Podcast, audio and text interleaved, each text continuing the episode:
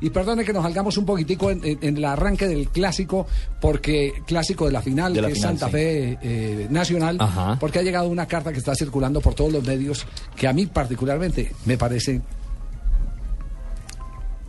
triste. Es que es. No, es que no quiero utilizar calificativos eh, Escabroso. de, de grueso mm, eh, eh, Calibre. calibre, Mm. porque aunque se la merecen, porque esto aquí esto está lleno de mezquindad. ¿Leo? Pero lea la carta. Lea, Hasta que se lee, Pino. lea- Otro lea- clásico. Lea esta carta, lea esta carta, que esta carta es un desastre. Uy, no. Doctor Ramón Yesurún Franco, presidente de la División Mayor del Fútbol Colombiano. Referencia, renuncia presentada por algunos jugadores.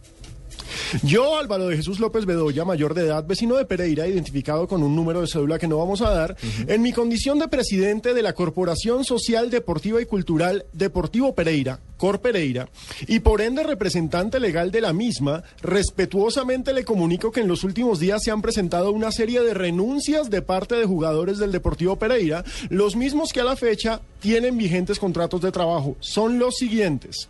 Deiner Andrés Córdoba, Francisco Antonio Córdoba, Wilmer Parra Cadena, Luis Alexander Mosquera, Miguel Fernando Vargas, Freddy Machado, José Andrés Ramírez, Cristian Camilo Garcés. Cabe recordar que la corporación que Pereira acaba de suscribir el acuerdo por la reestructuración de sus pasivos y ha sido depositado ante la Superintendencia de Sociedades e inscrito en Coldeportes. Lo anterior a fin de que se informe a los clubes asociados para que se abstengan de suscribir contratos con los mencionados.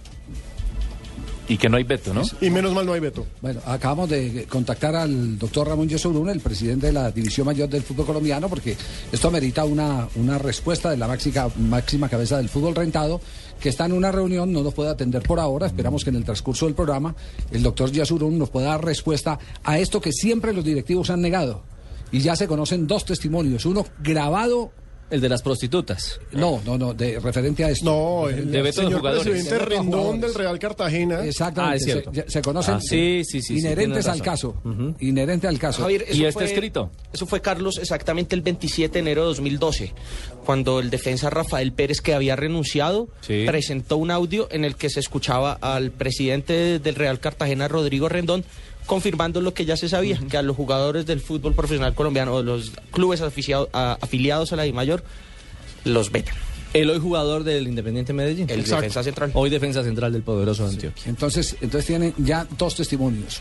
Uno oral, a través de una grabación, que no sé qué prueba pueda eh, mm, sustentarse, porque puede ser eh, calificada de ilegal una, una grabación y no tenga eco ni en el Ministerio del Trabajo, ni tenga eco tampoco en la OIT, que es la Organización Internacional del Trabajo, donde aquí lo que se le está cercenando es la posibilidad de seguir trabajando a, jugadores de fútbol a los que no les responden económicamente sus patronos.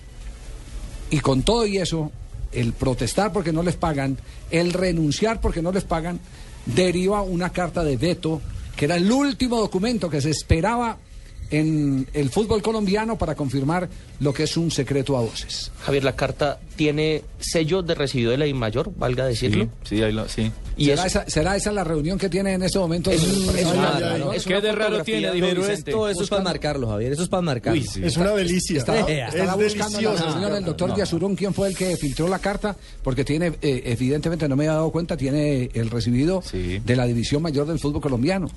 Firma y Ah, sello de firma recibido. y sello.